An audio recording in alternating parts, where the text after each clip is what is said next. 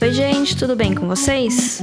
E o Oscar, hein? Hum, na verdade, eu acho que esse episódio vai sair antes do Oscar, né? No sábado, Oscar é amanhã. Então, Oscar é amanhã, né, gente? E aí, vocês curtiram o episódio da semana passada? Bom, né, eu comentei alguns episódios atrás que eu tava bem ocupada assistindo, curtindo, né, meu mês gratuito do Telecine Play.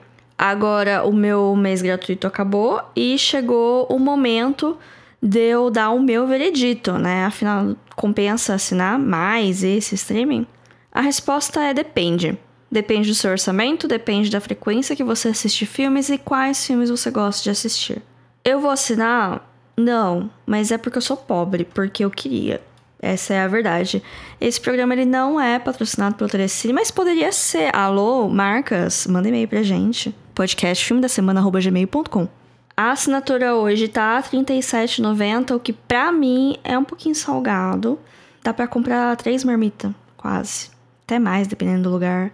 Tem lugar no iFood que tem cupom de fidelidade. Enfim, tem um combo com o Globoplay que sai uns 50 reais, os dois streamings, que compensa, né? Comparando que cada um deles é quase 40 reais. Mas eu não tenho esse dinheiro, né? Sobrando. Eu gostei muito de ter um mês inteiro de teste, já que os outros streamings acabam deixando uma semana só hoje em dia, né? Quando tem período de teste. Tem vários, inclusive, que eu quero testar, mas estou esperando ter uma semana mais calma para aproveitar melhor. E eu tô falando isso para mim mesma desde o começo do ano e eu não acho que vou ter uma semana calma de verdade nesse ano ou em qualquer momento do futuro próximo que eu consigo ver assim. Se você tá na dúvida se assina ou não qualquer coisa, a dica, a melhor dica é pegar o período de teste e ver, né? Se funciona para você, se tem as coisas que você quer ver, se vai valer a pena para você pagar esse valor e consumir o conteúdo. Em 30 dias eu consegui ver oito filmes e mais para frente eu vou falar deles ranqueado porque eu adoro fazer um ranking, mas num primeiro momento eu vou falar da parte mais técnica do aplicativo, funcionalidade, o que, que eu achei. Um dos recursos bem bacanas de lá do streaming é a Cinelistas, que é um tipo uma curadoria de filmes separado por temas, é, por atores, diretores, ou até mesmo uma curadoria de portais da cultura pop. É uma maneira interessante de encontrar alguns filmes que estão um pouquinho mais escondidos ou dar aquele empurrãozinho para ver um filme que você estava enrolando anos para assistir. Sobre catálogo, eu falo com segurança que é a melhor seleção de filmes que eu já vi no streaming aqui no Brasil. Muitos deles eu já tinha assistido e são de fato muito bons. Tem muitos filmes que eu ainda quero ver que estão lá e alguns que eu sei que só estão lá no Brasil. Tem muito filme clássico de Hollywood e de fora. Foi meu primeiro contato com o Bergman, por exemplo. Eu vou contar mais desse momento mais pra frente. Tem muita coisa da Nouvelle Vague francesa. Tem vários filmes da Moldova, os Faroeste Spaghetti, os filmes do Hitchcock, filmes nacionais para todos os gostos, etc. E lançamentos também, apesar do fluxo de entrada de filmes na plataforma não ser tão intenso quanto de outros streamings maiores, como por exemplo a Netflix. Mas às vezes qualidade é melhor que quantidade. E a velocidade dos lançamentos também não é tão rápida quanto dá para aparecer num primeiro momento e até pela propaganda que eles mesmos fazem, né? Quando eu digo velocidade, eu quero dizer é o tempo que demora de um filme de ir pro cinema ou do VOD, né? O, o aluguel digital exclusivo, até chegar no catálogo de streaming, né? Que não é tão rápido quanto parece, não é do dia pra noite, mas talvez seja mais rápido o filme chegar no telecine do que chegar em algum outro streaming. Sobre a navegação em si, eu não tive grandes problemas para me achar. Mas também eu já sou uma usuária há muito tempo de streamings e plataformas e eu já tenho o Amazon Prime faz um tempo, então eu tô acostumada a sofrer. Ele lembra um pouco a interface da Netflix, assim, de maneira geral, mas tem alguns pequenos detalhes que me irritam. É, por exemplo, algumas diferenças entre a versão desktop no navegador e a versão do aplicativo para celular Android. Por exemplo, na página do filme, no celular não tem o ano do lançamento dele. E no computador tem. Isso me irrita, porque às vezes eu só quero saber de que ano que aquele filme é. E, enfim, né? Momentos. Também no celular, se eu tô vendo uma lista e eu tô navegando por ela, aí eu clico para ver mais detalhes de um filme e depois eu volto, né? Clico com o botãozinho do celular de voltar Para voltar para a lista, ao invés dele voltar na altura que eu tô dela, ele volta lá no começo, o que também é outra coisa irritante. Eu assisti filme pelo navegador no notebook, pelo aplicativo do celular no meu aparelho Android e também espelhando ele no Chromecast. As únicas vezes que eu encontrei problema foi justamente espelhando, que foi de travar e demorar para voltar ao filme. Geralmente pausar, esperar e dar play resolvia. O único filme que eu tentei rever, que foi Baby, o Porquinho Atrapalhado, ele teve uma hora que ele tava travando muito e eu perdi minhas paciências e eu desliguei e fui dormir com meia hora de filme mais ou menos. E também porque eu tava quase virando vegana. Também tem isso. Foi um momento de reflexão lá com o porquinho. Para fechar essa parte de usabilidade, é, não é tão ruim que nem Apple TV, mas também não é top que nem Netflix. Então, essa é a minha conclusão. Sobre os filmes que eu assisti na plataforma, tirando a meia hora do Baby que eu acabei de falar, todos eles foram inéditos para mim, ou seja, eu nunca tinha assistido eles completos ou prestando atenção. Alguns eu posso até ter visto pedaços na TV, mas não conta como visto, pelo menos para mim. Eu vou organizar eles em ordem da minha preferência, começando pelo que eu menos gostei, mas que ainda gostei, entendeu? É, esse último eu dei 3 estrelas e meia, que é uma nota boa, é tipo 7 de 10. E até o máximo que foi 5 estrelas, emoção, choro, lágrimas e tal. Enfim. Começando pelo filme. Ah, eu falei que o último tinha dado 3 estrelas mesmo. Não, deu 3 estrelas. Eu tinha esquecido do filme Downton Abbey.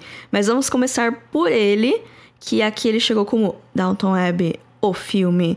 Porque é um filme de série. E esse é o padrão de distribuição, aparentemente.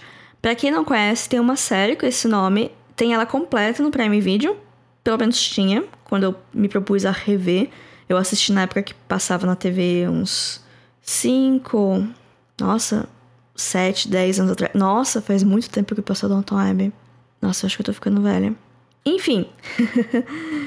o filme ele se passa alguns anos depois do encerramento da série, assim como todo filme de seriado, ele é um episódio longo. Isso não é ruim, mas é algo que provavelmente só vai agradar os fãs que já conhecem aquele universo e aqueles personagens. Eu gostava muito de assistir Downton Abbey, mas assistir o filme me irritou um pouco, porque a premissa básica de tudo é a relação entre uma família nobre e os muito empregados da casa, e eu tô sem paciência pra gente podre de rica. Foi legal rever, foi legal rever aquela galera que a gente já passou momentos tão bons juntos, mas tinha aquele sentimento de rever parente que você gostava quando era mais novo, mas nunca conseguiu olhar do mesmo jeito depois das mudanças ocorridas no cenário nacional após 2018, se é que vocês me entendem. O outro filme da lista é Uma Canta, a Outra Não, de 1977, dirigido pela Agnes Varda. Foi um dos meus poucos contatos com a diretora, mas já deu pra perceber o quão à frente do tempo ela foi. Até hoje, esse filme seria polêmico pela maneira que ele trata muitas questões femininas. Conta a história de duas amigas que viveram experiências traumáticas juntas, mas que com o tempo acabaram meio que perdendo o contato. E por causa de uma coincidência do destino, elas se reencontraram e a partir daí elas tentam manter a amizade por mais diferentes que estejam as suas vidas agora. Uma delas é cantora, a outra não, daí vem o título, mas é muito mais que isso se você parar para pensar e analisar. É um filme extremamente político e panfletário. Teve momentos que eu me senti de volta aos grupos de discussão da faculdade, isso me irritou um pouquinho. Mas, novamente, é um filme de mais de 40 anos falando de coisas que até hoje é polêmico, é tabu, ainda são discussões bizarras. E, enfim, Recomendo esse filme mais pela experiência e pela estética. A estética dele é muito bonita, mas também a experiência de que às vezes a gente acha que tem algumas coisas que são muito novas na nossa sociedade e não são. Mais um filme, Gritos e Sussurros, do Ingmar Bergman, de 1972. Eu tô muito numa vibe anos 70 aqui. É, esse foi meu primeiro Bergman e eu não quis começar com os títulos mais famosos pra, sei lá, ir com calma. Não sei. Talvez eu quisesse começar com. Não vou nem falar nem tão bom, mas talvez um, não um dos aclamados para eu ir construindo o meu gosto e chegar lá no Morangos Mofados e apreciar do jeito que a merece apreciada, por exemplo. Ou talvez eu tenha sido hipnotizada pelo pôster vermelho do filme, é uma hipótese também. O filme ele é curto, mas ele é bem lento, ele é bem contemplativo, bem estético, assim. E eu gostei muito, mas assim, vão com calma. A história é sobre uma mulher doente numa mansão onde suas irmãs e uma criada cuidam dela. E essas pessoas, elas têm segredos, é, elas... Ninguém queria estar tá lá muito bem. É um filme que explora a relação entre elas e esses segredos que elas escondem. Mas assim, não esperem ação. É um filme de sentimentos e explosão de sentimentos depois de muito tempo parado curtindo o ambiente. Eu gostei. Outro filme que eu já citei aqui alguns programas atrás é Nunca, Raramente, Às vezes, Sempre. Ele foi citado no episódio de filmes curtos, porque ele tem 100 minutos, é, tem mais detalhes lá, mas eu vou falar aqui rapidinho. Ele é de 2019, então é mais recente, eu acho que é um dos poucos contemporâneos aqui que eu assisti. Ele conta as dificuldades e a melancolia de uma adolescente que precisa viajar escondida para fazer um aborto no estado vizinho dos Estados Unidos. Ele é um road movie que foi filmado como se fosse um filme de terror, onde o monstro é, sei lá, a sociedade, a burocracia. Mas ao mesmo tempo ele quase parece um documentário. É, é um filme também. Ele é lento, por mais que ele seja curto, mas ele é. Você consegue entender os sentimentos da personagem só pelo jeito que ela reage às coisas ao redor dela. Então é um filme que não te dá muita informação com o diálogo, mas vai te dando com outros aspectos. Eu gosto muito de narrativas que são construídas assim. Também é um dos poucos filmes dessa lista que são americanos, junto com o próximo, que é Alien, de 1979, dirigido pelo Ridley Scott, que aqui no Brasil ganhou o subtítulo de O Oitavo Passageiro, que eu particularmente gosto muito. Esse é um filme que tá na minha cabeça faz muito tempo que eu preciso ver, porque é um clássico, muitas pessoas falam bem para mim. O Alexandre vive falando bem desse filme, e do 2 também, que é o favorito dele. É, mas eu sempre ficava com medo, porque é um filme de terror, né? Vamos lembrar disso. Mas eu assisti e eu não fiquei com medo. O que eu não sei se é um padrão, porque eu tenho mais medo de sentir medo do que medo das coisas de verdade, porque eu sou uma pessoa extremamente cética. Então minha cabeça funciona de um jeito estranho. Caso você seja igual a mim e nunca tenha visto esse filme, vai ver, sabe? É, tem umas coisinhas mais violentas e nojentas, mas não é nada traumatizante. E tudo que é nojento não é com o ser humano. Isso eu gostei muito, porque é um filme que é violento, sim, ele tem as cenas violentas, mas ele não mostra. Eu gosto muito desse truque de ser violento, mas não mostrar ah, o corpo, as tripas saindo da barriga, sabe? Então, com os seres humanos, ele é bastante respeitoso com os cadáveres humanos, sabe? A nojeira vem dos aliens, do alien. É, só tem um nesse filme. Enfim, não sei se é spoiler. Mas, enfim, né? Aí o alerta pra quem não gosta de coisa nojenta, mas não é nada. Ah, sei lá, nada muito. Nossa, que não consegui dormir à noite. A sinopse, pra né, falar aqui, é, tem uma galera no espaço e você sabe que são os anos 70 porque o pessoal está fumando na mesa de jantar da nave que está no espaço. Até que eles encontram um bagulho sinistro que começa a matar todo mundo da nave e causar pânico generalizado. Talvez eu faça episódio só sobre o filme em algum momento. Vocês estão sentindo falta dos episódios focados só em um filme ou em uma franquia? Manda lá pra gente nas nossas redes sociais, o Instagram é o filme.da.semana ou no Twitter filme underline da underline semana. Vamos agora pro meu top 3 desses filmes, que a lista já tá acabando. Esse programa vai ser um programa muito mais suave que o da semana passada. Cleo da 5 a 7, eu já comentei dele aqui no episódio de filmes curtos também. Ele é um filme francês de 1962, mas parece um filme contemporâneo, um filme indie que se passa na década de 60, sabe? De tão bom que é esse filme e de tão bem que ele envelheceu, sabe? Não parece um filme com quase 60 anos. E eu achei isso incrível. E é isso que uma mulher diretora visionária não faz. É dirigido pela Agnes Varda também, né? Vamos fazer esse momento. Vem aí o programa sobre Agnes Varda, talvez. Eu preciso ver mais uns quatro filmes dela para ter repertório para tanto, mas em algum momento vai chegar esse episódio. Amanda, essa é para você. O filme ele segue a Cleo, né, a protagonista, por algumas horas do seu dia enquanto ela espera o resultado de um exame. Ele é desses filmes que acontecem em tempo real, né? Tem bastante coisa acontecendo, mas assim, pouca ação, de fato, tipo, não tem grandes plot twists. É uma coisa de cotidiano e acontece algumas coisas e a personagem vai reagindo às coisas e brigando com os personagens e com isso revelando as, as incertezas dela e os medos dela, que no começo ela parece uma pessoa super segura e ela vai se mostrando mais sensível e enfim, é um filme de personagem. Ele é muito bom, bem reflexivo, dirigido com maestria, enfim, eu recomendo demais esse filme. Ele foi muito bom. Retrato de uma Jovem em Chamas também é um filme francês, mas de 2019.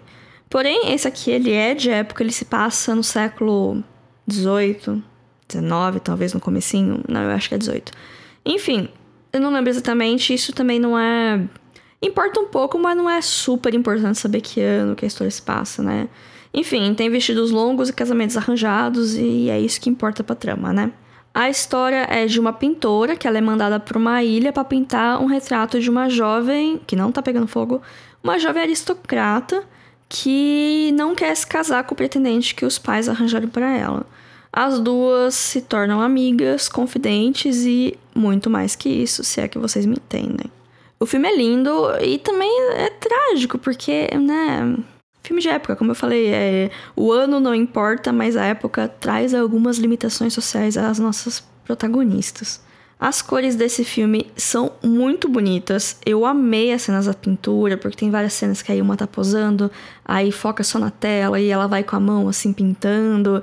Eu achei lindo demais e o filme é muito bonito. Aí assistam, sabe?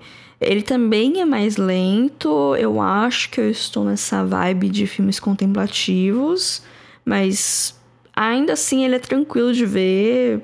Assistam, gente, ele é muito bonito. Foi um dos melhores filmes no ano de 2019. Eu vi esse filme na lista de um monte de gente. Ele não foi pro Oscar porque ele não foi o escolhido da França. A França escolheu Os Miseráveis, não o musical é outra coisa. Pra ir, aí o pessoal ficou meio, hum, ok, mas eu não assisti esse filme para saber, né, se ele é bom ou não. Se alguém assistiu, fala aí pra gente o que achou. Mas, enfim, não vou me estender demais. Recomendo muito. E o filme que eu mais gostei foi justamente o filme que me fez assinar o streaming, porque lá era a única forma legal de assisti-lo e eu não gosto de piratear filmes nacionais. É um dos poucos princípios que eu tenho. O filme é A Vida Invisível, também de 2019. Ele é baseado no livro da Marta Batalha, que eu também li recentemente e amei. Os dois são completamente diferentes, mas a essência dos personagens está lá, o que é o que realmente importa numa adaptação, né? Até porque vários eventos do livro eles não são tão fáceis de transportar para o cinema, nem é questão de facilidade, é uma questão de dar certo, sabe? Tem alguns elementos narrativos que funcionam melhor em livros e outros que funcionam melhor em cinema, e o livro tem uma estrutura toda meia meia de crônica, sabe? Como se fossem várias pequenas crônicas unidas por uma linha narrativa, assim, que junta tudo. Mas, enfim, eu gostei muito do livro. É um livro super fininho, tem uma capa linda. Eu amei o filme, eu achei de uma delicadeza ímpar, assim, a forma que tudo foi tomado, a história daquelas personagens, por mais trágica que elas se tornaram, foi, foi muito bonito, muito emocionante. A história se passa no Rio de Janeiro, nos anos 40, e conta a história de duas irmãs, que elas eram muito próximas até que acontece um evento que separa elas e cada uma leva uma vida completamente diferente. E ambas parecem bem infelizes com as escolhas que elas tomaram, que é meio que o que leva cada uma a tomar a vida que toma. Mas também tem alguns questionamentos, agora eu não lembro se no filme tem tanto quanto no livro, de que por mais que as personagens sejam livres para fazer as escolhas dela, muitas elas são limitadas pela sociedade. Então elas não podem escolher o que elas querem. Elas têm que escolher entre aquela pequena coleção de escolhas que foi dada para elas. Então elas parecem livres, mas elas não são. Tem muita coisa de pessoas normais, histórias cotidianas que poderiam ser de nossas avós, nossas tias avós, que provavelmente tiveram vidas assim, não por escolha, mas justamente por falta de escolha, que faz a gente pensar, né? O que seria diferente da nossa família, o que seria diferente das pessoas que a gente conhece, se aquelas mulheres tivessem escolhas diferentes, ou se aquelas mulheres tivessem as escolhas que a gente tem hoje, de poder fazer uma faculdade, de poder trabalhar, de poder escolher quando vai casar, e ou se quer separar também, né? Que também é uma questão. E, enfim, é, eu fiquei muito pensativa nisso, tanto no livro quanto no filme, e foi isso que me pegou muito, isso que me emocionou demais. E então eu recomendo muito tanto o livro quanto o filme. Bom, gente, começou a chover aqui, espero que não esteja pegando o microfone. Se tiver um barulho estranho, é a chuva. Tomara que encha o Rio Batalha. Vamos torcer, né? Bauruenses, ouvintes. É, meu veredito final é: pegue o período de teste e veja se faz sentido para vocês. Porque talvez vocês achem o catálogo muito interessante, mas vocês não não tem a frequência, não tem o hábito de assistir muitos filmes. Então talvez não valha a pena pagar tanto assim. Talvez compense assinar um mês, cancelar, assinar outro, ou assinar quando você tiver de férias de trabalho, ou quando você estiver inspirado para assistir filmes franceses, sei lá. Tem algumas coisas, mas não é super rica. Então, assim, se você tá pensando em ter mais um streaming para ter mais uma opção para criança, não sei se esse é o lugar, assim, até porque são filmes, não tem séries. Tem alguns curtas, talvez, mas essencialmente são filmes. Bom, a chuva tá engrossando aqui, tá ficando mais barulhento, e aqui eu me despeço de vocês. Eu espero que tenham gostado. Esse episódio foi um pouquinho mais diferente, mas até porque eu preciso transformar as minhas experiências em conteúdo, né? E é isso, gente. Sigam a gente nas redes sociais, eu já falei ali mais cedo, e até semana que vem. Tchau, tchau.